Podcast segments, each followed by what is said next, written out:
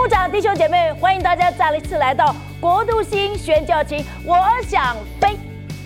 今天黄老师要给大家介绍非常美丽、非常难得的一对宣教士家庭，我们欢迎渤海跟兴旺，拍手欢迎他们。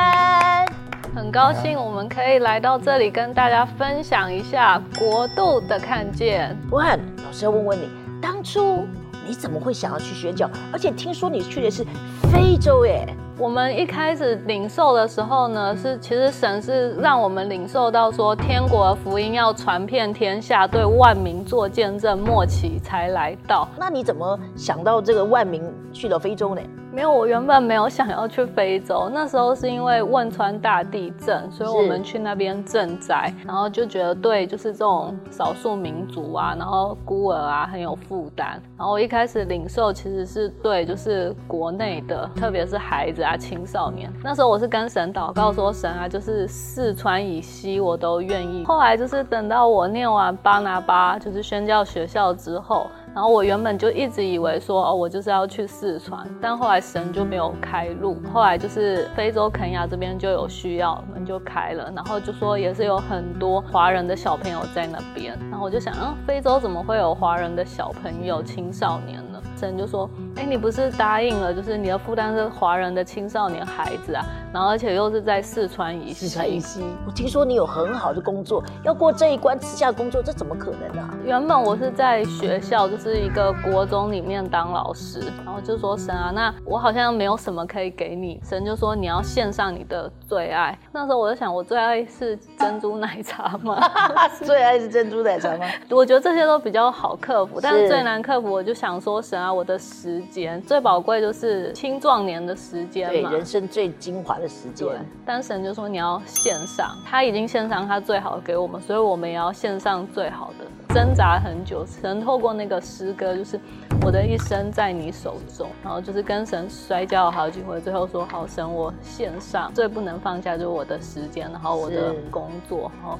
神就开路了，所以你看，博海宣教师告诉我们，他最来线上是他的时间，还有他那么好的工作。所以我知道，其实有很多的年轻人，或者是你想宣教，或者是专业宣教，不论你想用做什么方法，其实是在你最适合、最好的时间，还有线上你最舍不得的。其实通常你把最舍不得的真正给上帝的时候。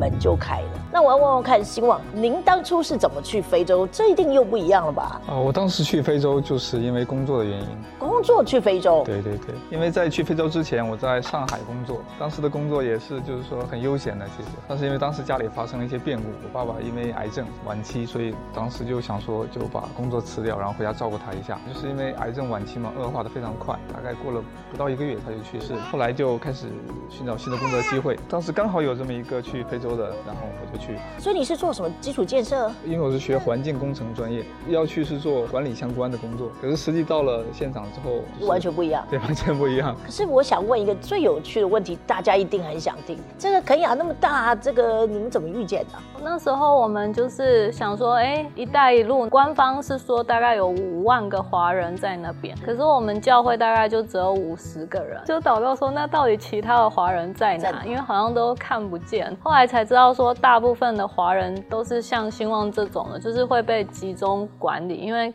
治安的问题呀，所以我们就祷告说神啊，那我们要开始进到就是各个工地里面去做小组啊，或者是把教会带到他们当中。既然他们不能来教会，后来怎么找到希望他们的这个宿舍呢？其实被拒绝的过程比较多啊。拒绝有没有很难过？想说我辞下那么好的工作，我来到非洲传福音，结果还被拒绝，你这什么感觉啊？那时候就觉得，哎，怎么这么困难？因为感觉就是如果我们做就是非洲人。工作他们是很欢迎，那为什么对就是明明我们说同样的语言，然后应该更亲切？可是这么困难，我觉得神都有预备，反而后来就是几个愿意接纳的这个和平之子，然后都是有很好的工作，然后他就是其中一个，就是打开门迎接我们的人。哇，好特别哦！他们就是会说你们来干嘛？我们就说我们可以分享啊，然后唱唱歌，因为他们就是很无聊嘛，我们就是可以带吃的东西啊，然后带一些书啊，然后就是一起唱唱歌啊，然后讲故事啊。可是我很像你这样说，常常有的时候会被人家拒绝。你会想到要打道回府啊？那时候是还有一对韩国宣教士夫妇，就跟我们一起配搭，然后我们就会一起鼓励，就觉得只要有一个就值得了。哦，你好难得哦，所以你看，亲爱的弟兄姐妹，要真的学习博爱很难得，一个就值得。这就像我们读的那个宣教士小传那个难得的人物啊，真的很难得。可是希望你那时候有没有想到后面接受福音等等之类这样？当时还没有想那么多，当时就是因为生活太枯燥，想说认识一下外面世界的人。那希望你在那边多久？你怎么慢慢认识博海的？啊，我在那边大概一年多之后，就是因为参加他们的工地小组，就是不同的公司的年纪差不多，然后大家也都是从事类似的行业的这样的年轻人，然后在那个上面认识他的。最后什么样的因素让你们觉得我们可以走在一起？因为很多的观众朋友都觉得，我要去宣教之前哦，一定要跟神凹一个礼物，就是我一定要结婚才能去。我觉得大部分的人一开始心态都是跟外面的人接触，那么枯燥，然后又强度很大的工作以外，可以有这种娱乐的时间，然后就把我们当做是一个康乐节目那一种。对，虽然也是会一起读读经啊，然后祷告分享，可是他那时候我觉得很特别，是他就会。会一直问罪是什么？为什么人有罪？假如杀了人之后，然后这样神也可以赦免嘛？那人不用为自己负责，就是每他好认真哦。对，然后他还说他就有读那个保罗啊罗马书，然后他就问很多问题，然后想说，哎，这个人到底是有什么罪？为什么他会 这么执着于罪的？他是不是有什么罪？所以他要赶快认罪，对不对？对，最后他就每次都很认真这样子，所以就有注意到。后来有一次是我们那里有一对美男进。信会的夫妇，那个牧师他就是对那种一对一的门徒训练很有负担，然后他就一直想做弟兄的这种读书会或者是弟兄的培训，他就问说，哎，那我们那里有没有弟兄愿意去让他培训？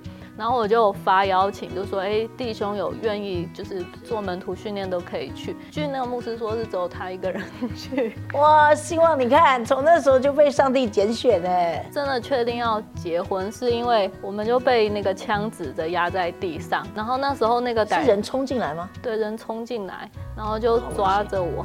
然后那时候他就突然说：“你不要对他怎么样，你要什么就是都可以拿走，但是拜托拜托不要伤害他。”然后我那时候就觉得哇，就是用生命来保护我们这样子。所以希望我我想问问您，你要对宣教有兴趣的弟兄们说什么话？因为我觉得有的时候弟兄们考量过多，他有家庭他不能走啊，或者他还没有家庭他不能走。那你自己的经验是什么？就我个人而言，我觉得当然还是说预备的充分是好的，可以的话就先结婚，嗯，更可以的话。可以生完小孩再出去，对哦，所以你真的是这样建议啊？对，但是这不是一个必然的条件。我觉得其实也是有这样的机会，像我们一样在外面可以遇到合适的。我跟他有点不太一样，我是觉得就是不一定说一定要结婚或生孩子再出去，因为。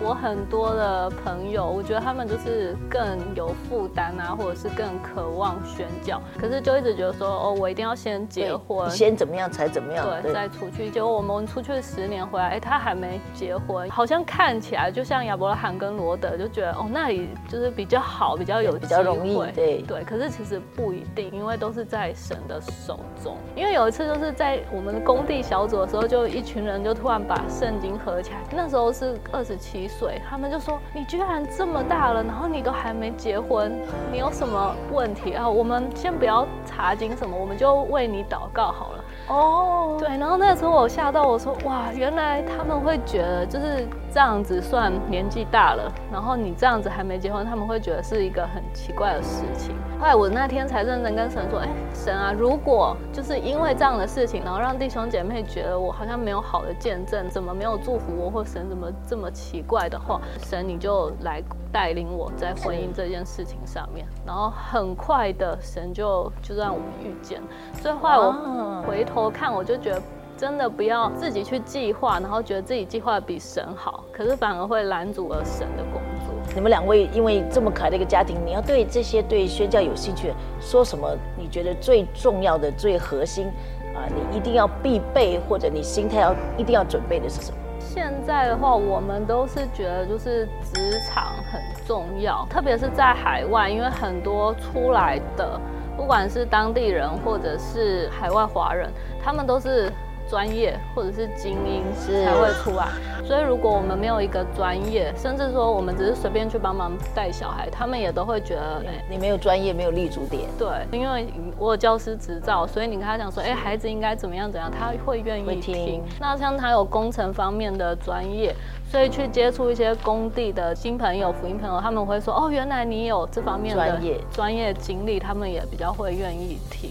所以，亲爱的弟兄姐妹，你听到了，其实不论是经典的宣教师还是专业都很重要。但是，为了未来的趋势，我相信专业是您要考量跟必备的。今天非常谢谢大家观看《国度新宣教情》，我想飞，记得按赞、小铃铛加订阅哦。